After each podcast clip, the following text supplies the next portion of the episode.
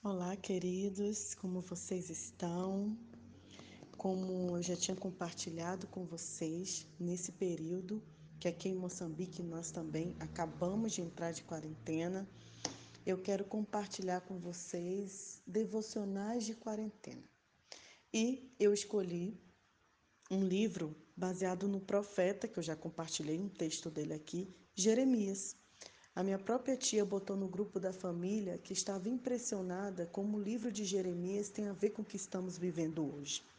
E eu fui parar para ler e realmente percebi que, de fato, o livro de Jeremias e a sua vida são singulares. Ele escreveu o que viveu e viveu o que escreveu. Não há dissonância entre a vida e o livro de Jeremias. É importante saber disso porque Jeremias, ele é o profeta predileto de muitas pessoas, especialmente quando passamos por momentos difíceis. Eu, particularmente, nunca tinha parado para estudar de fato o livro de Jeremias. Mas nessa palavra, no livro de Jeremias, nós podemos encontrar palavras de como pensar, como orar e como continuar nesse momento difícil que a gente está vivendo. São momentos conturbados, as décadas que precedem sucedem um momento crucial no início não são exatamente inéditas. Com certeza, queridos, outras coisas passaram no passado parecido com o que estamos vivendo agora. Na época de Jeremias, tudo o que podia dar errado deu. E Jeremias estava lá, bem no meio da tormenta, orando, pregando, sofrendo, trabalhando, escrevendo e crendo em Deus.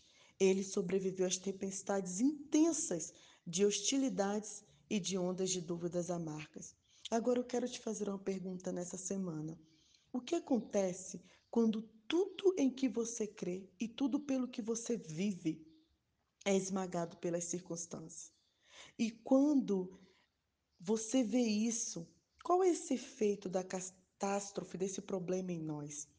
Será que os que estamos vivendo nesse momento serve para reformular nossa vida de modo que ela se harmonize com o que Deus é?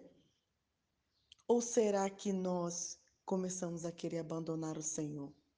Ou pior ainda, como tem sido a nossa vida nesse tempo? Qualquer pessoa que vive um período conturbado procura apoio de companheiros, de pessoas experientes para saber como foi. Mas eu quero dizer que o melhor conselho e o melhor conforto está na palavra de Deus. Queridos, eu não vou fazer igual esses nem sei como dizer, né, mas esses essas pessoas que orientam as outras, que mandam ter pensamento positivo, é, vamos lá, pense para frente. Não, eu sei que estamos vivendo momentos muito difíceis. Estamos vivendo momentos muito conturbados, mas eu quero te desafiar a encontrar conforto e consolo na palavra de Deus. E logo no capítulo 1 do, de, do livro de Jeremias, a palavra de Deus diz assim: Antes de eu formar você no ventre, eu já sabia tudo a seu respeito. Antes que você pudesse ver a luz do dia, eu já tinha planos para você. Um profeta às nações era o que eu tinha em mente. Mas eu disse, eu, Jeremias, disse: Senhor, olha para mim, eu não sou nada. Eu sou jovem, sou apenas um menino. E Deus disse: Não diga sou apenas um menino. Eu direi para onde você deve ir, e para lá você irá. Eu direi o que falar, e você falará. Não tenha medo de ninguém. Estarei sempre lá, cuidando de você. Eu, o Deus eterno, falei. Olha que essa palavra serve para a gente hoje. Muitas pessoas estão tendo que ficar em casa. Na verdade, todos nós deveríamos ficar em casa. Mas algumas pessoas não podem realmente ficar em casa porque precisa alimentar a família. Mas o Deus eterno chega para a gente e fala: Eu cuidarei de você. Eu estou contigo. Eu te ajudarei.